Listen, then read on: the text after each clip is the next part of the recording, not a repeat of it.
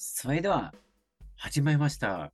ワイワイ歴史数字イエーイイエスちゃんとイエスで上げていきましょう。上げていきましょう。イエスで。わかんないからね、これ始めました。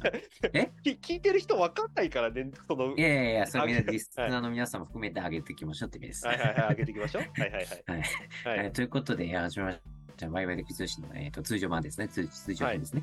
はい。えーということで、えー出演させていただいてます。ヒストリック歴史を楽しむ会グループを代表にして、えー歴史コンサルタントで南北朝マニアの斉藤 NB です。徳川イエス。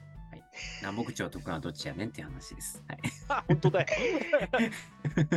ということでかりづらいね、自己紹介をいただいておりますけれども、えー私は大河ドラマを愛する大河ドラマオタク女子、えー大河ドラマをめでる会の名誉めで主、そして、えーまだこの時点では伊豆の国北条 PR 大使も務めております、歴女のフリーアナウンサー、小川さないです。よろしくお願いします。お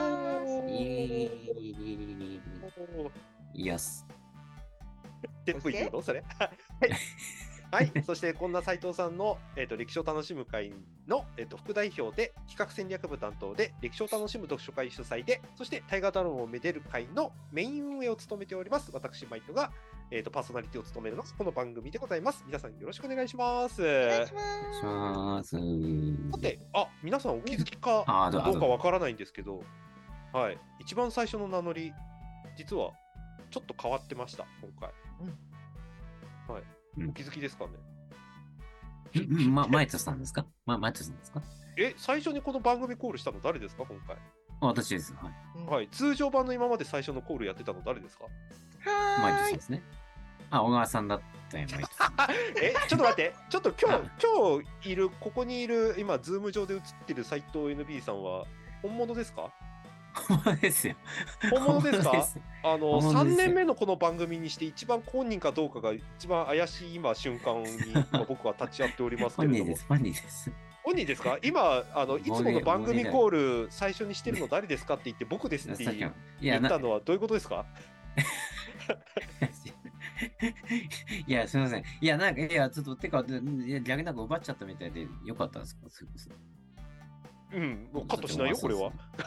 うん、いや、いや、なんか、なんか、カットしないよ、これは。いや、なんかすいません。いや、やる気十分だなと思って、一応やったんですけど、蓋を開けてみたら、そんなことすら何も考えてなかったっていう、大丈夫？まあ、そんなあのちょっと内輪もめをね皆さんにお聞きいただくことになってしまいましたけれども この番組は最近報道されたり発表された歴史に関するニュースの中から私たちが厳選したものをかいつまんでゆるくお伝えしていく歴史プログラムという真面目な番組です。しかも今日のニュース、すごいニュース揃ってるんですよ。そうなんですよ。うんはい。うんなので、もうここでね、あのはいわちゃわちゃやってる場合じゃないっていうようなニュースがね、はい。入ってきてるので、早速はいごはい。紹介していきたいんですけれども、はいはい、行きましょう、行きましょう。はい。もうまず1本目のニュースですね。はい。えーはい。国内最大の鉄拳はい。と前例ない形の銅鏡、うん。うん、お。日本最大の円墳から発掘、うん。奈良市お富雄丸山古墳、こちらは MBC、あ MBS 毎日放送、そしてその他よりの情報です。いろんなところで取り上げられてましたからね、これね。ねえはい。で、これがね、えー奈良市教育委員会と橿原考古学研究所は、はい。奈良市にある富雄丸山古墳から蛇行剣、うん蛇ね、うん。蛇のように、あの行く剣はい。するはい。と、銅鏡が発掘されたと発表しました。はいで蛇行剣は蛇のように曲がりくねった形状をしており、全長237センチ。国内で見つかった中で最大のもので、うん。4世紀後半に遡る最古の蛇行剣と見られています。うんはいはい。で、これ自体はね、文様もすごく施されてて、高はいい技術で作られたっていうのがわかるらしいのね。はいはい。はいで、あとね、これ、銅鏡もそうなのよ。はいはい。うん、いでこれがね、縦の形、うんうん。うん、銅鏡で縦っていうのはね、出土の例がないんだね。はいはい。でどっちにしても、えー4世紀後半の古墳時代の国産品と見られていて、うんうんでこの時代に金属器が高い水準で作られていたことを示す重要な資料だと言われています。はい。でそうなんで。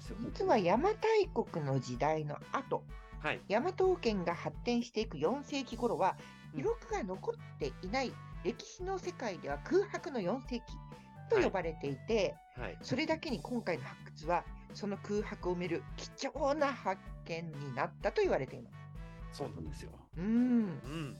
そしてね、しかもこの富雄や丸山古墳に隣接する古墳が前方後円墳である可能性が高まったとも言われています。うんはい。うんうんというところから、マイトさん、これ、かなり興味深いですけど。いや、興味深いし、ようやく、あの、うん空白の4世紀の手がかり来ましたね。という。いやー、これ、三鎮西後部のあたりだよね。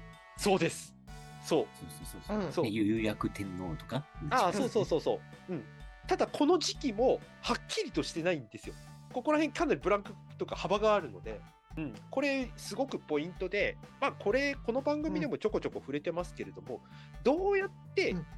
の僕たちは過去にこういうことがあったっていうことを知ることができるのかっていうと、うん。基本的には文献なんですよね。手紙とかね、本とかね。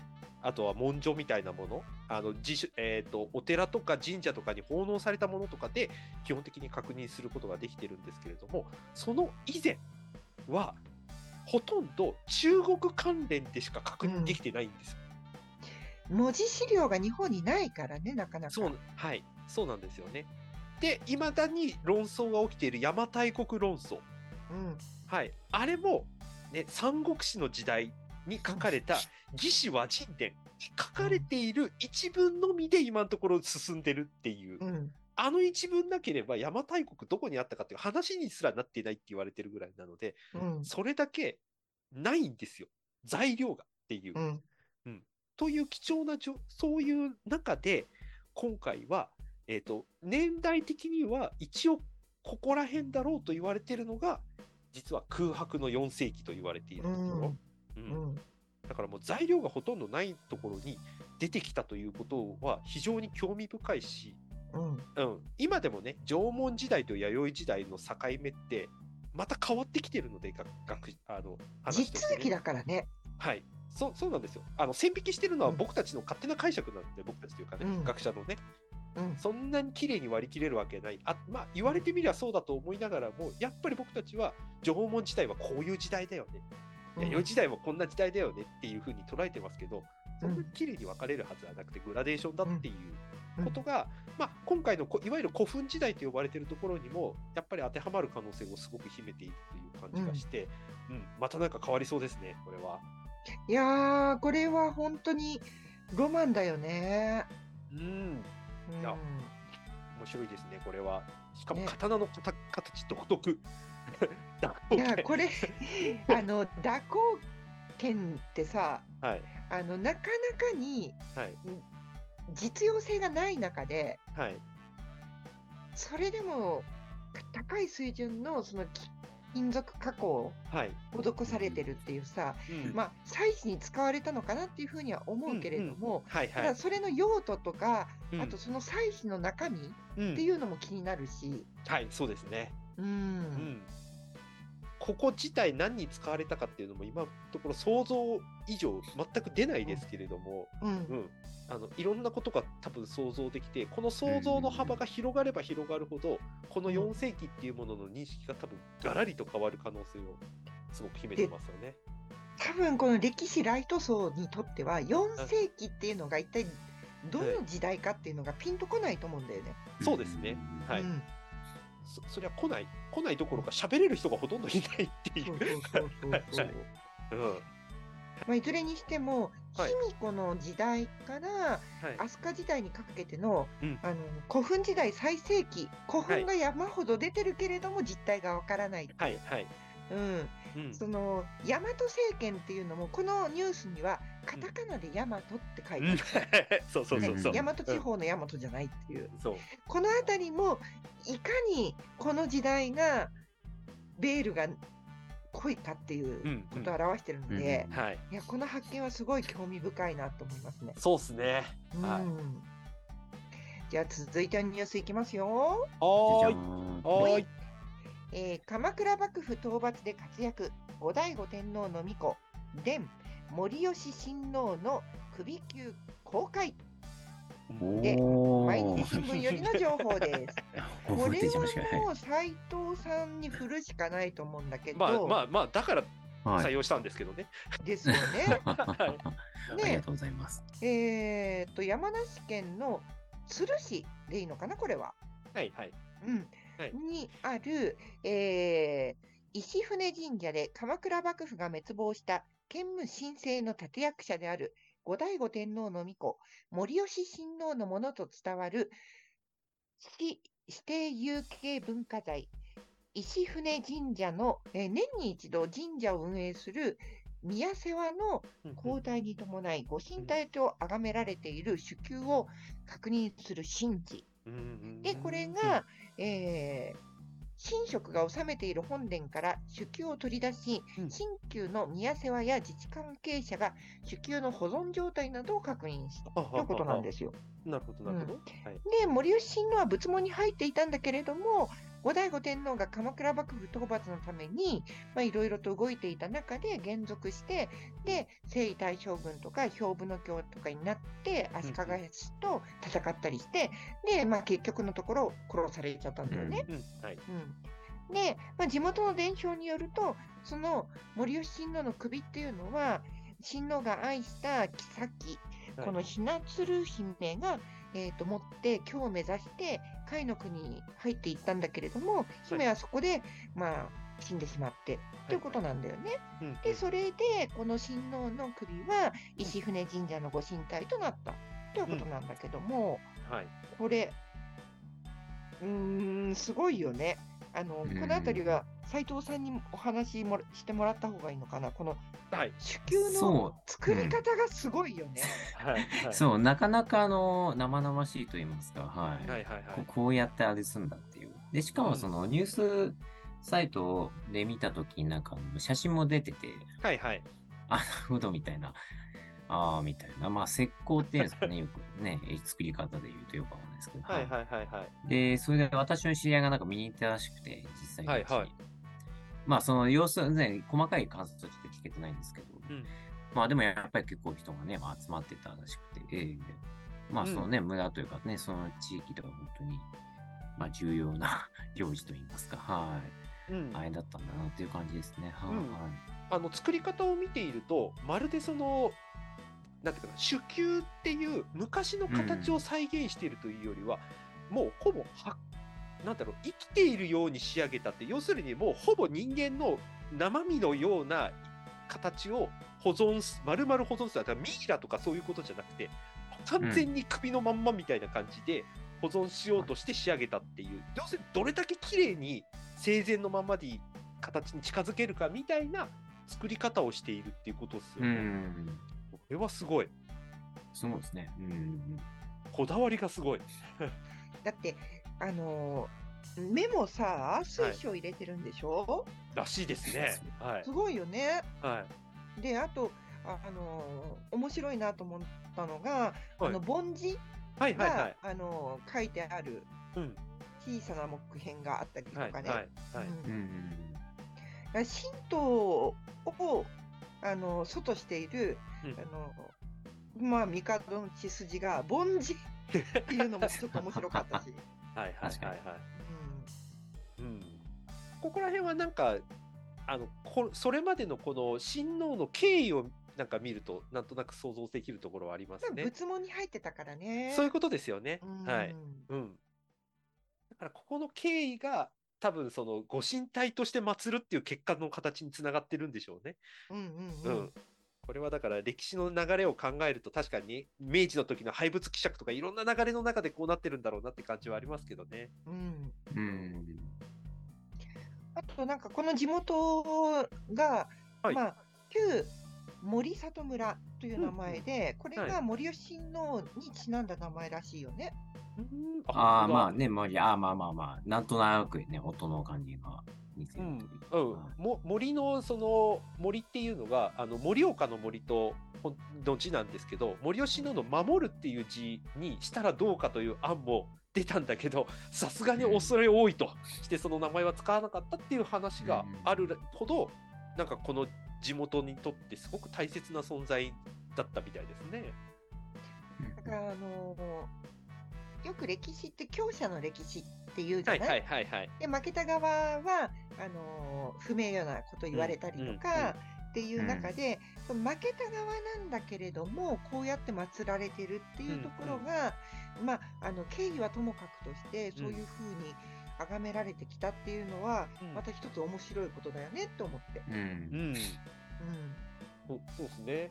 まあまあと、ここら辺がね、あの定期的にこうやって1回出してっていうのは、あの正倉院とかでもやっぱりやっている行事で、ここはその1回出してあの状況を確認するっていうことと、やっぱり多くの人にある程度触れてもらいたい姿みたいなの。を、うんうん、これの両方を兼ねているというのはよくやる手法なんですけれども、うん、これだけちゃんと公開するっていうのはなんか素晴らしいなと思います。あとうん宮世話係っていうのがいるじゃない、はいはいはい。うん。はいうんうんでまあ、宮様をお世話するっていうことだと思うんだけど、うんうんなんか、あのー伊勢神宮の西宮みたいだな。ああ、そうですね。うんうん。これはだからお仕事として成立し、まあ成立って言い方が適切かどうかわからないですけれども、うんうん。これがなんかない、ちょっとちゃんとまだ調べてないんですけど、もしかしたらこれ、あの引き継がれてるのかもしれないですもんね。ね関係者によってね。はい。うんというところで、どうですか？あの南北朝大好き NB さん。いや、まあそうですね。この本当私もいつは行かなくちゃなと、うん、あらちょっと思ってたんですけど、はいはい。うん。あ、そうそう。あ、で、あですね。あの、あ、これ、これちなみに、あ、まあいいや、ここれちょっとあの、はい。はいはいのあいいですよ後いいですよ。はいはい。で、あの、で、はい。えーっとですね、そうそう。で、それで、まあ、あの、まあ、難聴ね、私、大学の時に、まあ、研究してましたので、どっちかというと。で、難聴を研究してて、はいでやっぱりこうね、そういった意味でも、こう、一度、まあ、見に行かないしようなと。で、模様親王の墓ってどこにでもあるんですよ。はいはい。あのーなんだ、あの、こそこの山梨も2つ、2、3箇所あるのかな？山梨県の2、はい。3箇所ありますし、はい。鎌倉も、あ、あのーあれですね、えー、なんだっけ、2箇所か、鎌倉市は2箇所か、あったりですか。いや、はいはい。かなり伝承地なんですよ、含め、あの、いろんなとこに含めちゃうと。なんで、そういったね、本当南朝伝説とか、本当各地にあるので、はい。まあ、本当そういったものを探していくだけでも結構、もうネタがいくつも、へね、ー話のネタができちゃうような感じですね。はい。はいはいはいも、はい。うその南北朝の会でもね、以前、関巡りで、うん両方行ったかな、うん、両方行ったかな、そうですね、行ったんですけど、うんはい。うんうんうん。もうこういったのをね。またどんどん行きたいですね。はい。うん。うん。じゃあぜひあのご興味がある方は訪れてはいいただきたいと思いますので、はい。それでは最後のニュースいきたいと思います。はい。はい、えー熊本城跡で出土の鉄塔鉄の刀ねはい。に孔子年の名文うん。聖徳太子の時代に配分されたか読売新聞よりの情報 また、またなんか古代スペシャルになっちゃったな、今日。ねえ 確かに古代史がそうですね。熊本城跡にあるはい古墳時代の横穴墓跡からうん西暦604年にあたるうん。孔子年5月はい中うんの5月中なのかな？のうん。名文が入る鉄塔が出土したとはい。言われました。はい。で兵庫県ではうん。戊辰年5月中と刻むうん。同時期の鉄塔が出土しており、聖徳太子が政務を取ったこの時代に、うん。価格化された刀が地方に分配されていた可能性が高くなりました。うんで、あのーまあ、CT スキャンとか X 線とか、そういったことをやって、でこの金属をはめ込むうん象眼技法により施された文字が確認されたうんうん。ということなんですよ。はいはい。で、えーこの金属の素材自体はね、ちょっと分かってないんだけれども、うん。干支による年号表記は60年で一巡するうん。んですけれど、はいはい。刀の形式が6世紀末から7世紀前半の特徴を示すことから、うん604年ではないかと判断されたそうです。ほいほい。で、発掘調査で出土した古墳時代の名文刀剣は全国8例目で、お干支の年号を持つものとしては、埼玉県稲荷山古墳の鉄拳、これは国宝でも有名ですけどね、はいはい。これに続く4例目。うんで、このうち、戊新年5月中と同じスタイルで刻まれた鉄塔は、はい。1983年に兵庫県の養父市の円墳、うん。えー、三井谷2号墳で出土した、うんうんこれに続いてということで、うんこちらはね、西暦608年と見られてるんですね。ほい。うん。で、えーと、これについては奈良大の名誉教授の、えー東野さん、はい。東野さんかな、はいうん、がおっしゃるには、これらの年号は、えー刀の製造年を示すと指摘。で、2つの鉄塔の名分の特徴も似ているとして、うん。共通した名分を持つ鉄塔が出てきたことは、うん。当時の地方の中小皇族に同じタイプの刀が配布されていた可能性があると見ていらっしゃるようです。で、西暦604年は聖徳太子により17条の憲法が交付された年にあたる。うん。うん、ね、そうなんだよ。そしてその前年には、簡位12回もね、制定されているので、はいはい。まあ、関連があるんじゃないかというような話もあって、うん簡位12回は中央の豪族や官僚の身分をランク分けするものだが、うん。同じ発想で地方の中小豪族のランク分けを図ったものかもしれないというこの刀についてのお話が、えーこれ九州大学の名誉教授の、えー坂上先生のお話としてございます、ということです。いやー、またすごい発見ありましたねう。んあのね、今日1個目のやつが大ニュースとして取り上げられてますけど、今回の熊本の件もなかなかすごい発見ですよ、これ。やそうなのよはい。で、あのーここでね、はい。孔子何年とかさ、はい。あるじゃない、戊は辰年いはいはい。で、ここで言ってるように、60年で1回暦が回るよって言ってるけど、甲子園今の時代には馴染みがないと思うのね、その感覚。はいはいはい。ううんんで、あの、いや昔だからさ、あの、天文何年とかさ、うんうんうん。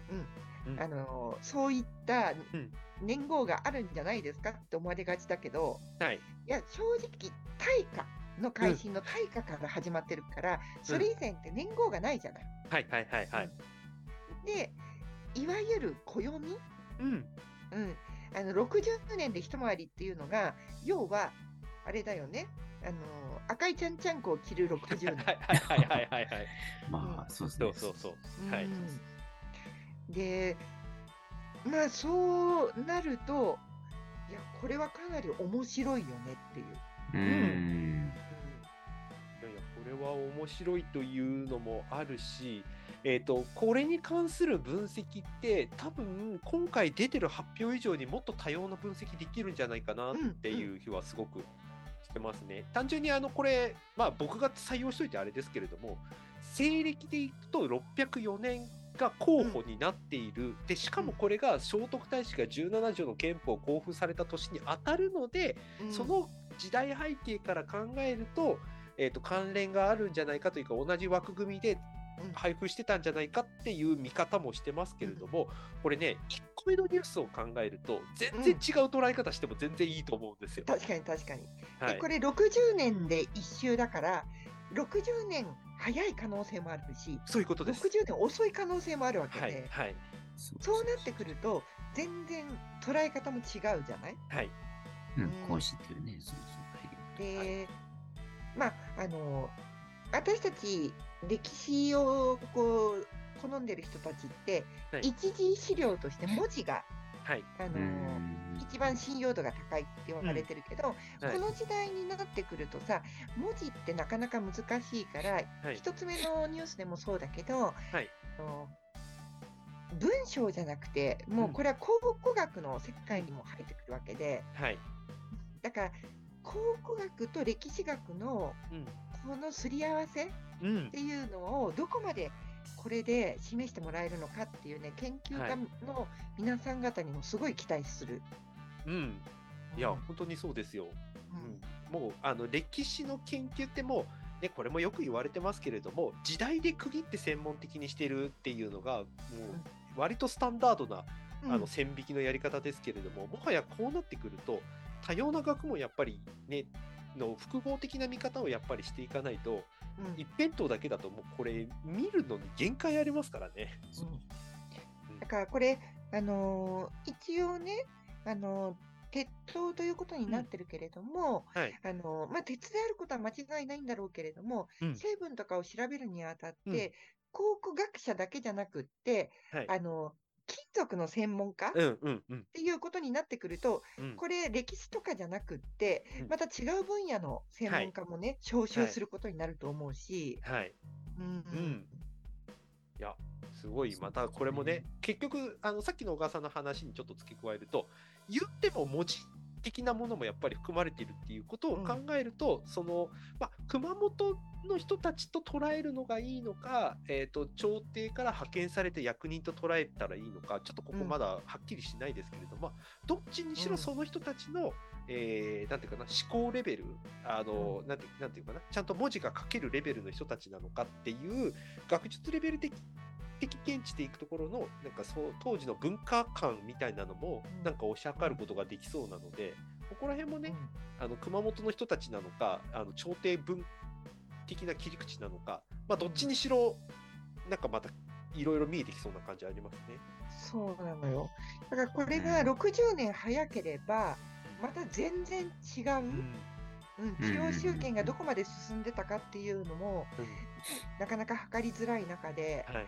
うん、この刀の意義っていうのが変わってくるだろうし、うん60年遅ければ遅いで、今度はこう中央集権と官僚化っていうところが、あのあの色濃く出てくると思うし。はいはいはい。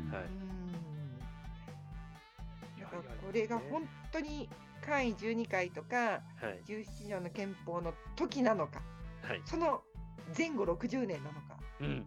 うん。うん。なので、早くこれは解析を進めてもらいたいな。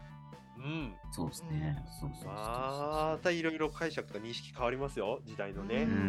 まあ、古代史は古代史は余計に解釈のまあね、基本的に広いですし、うん。どうしてもまあまあね自由化になるんで。はい、うん材料が少ないんでね。そうそうそうただ、文字にこだわらなければ、うん。うん。素材の鑑定でね、うんうんあの年号、年号というか年代を推し量るっていう手法もあるから、うんはい。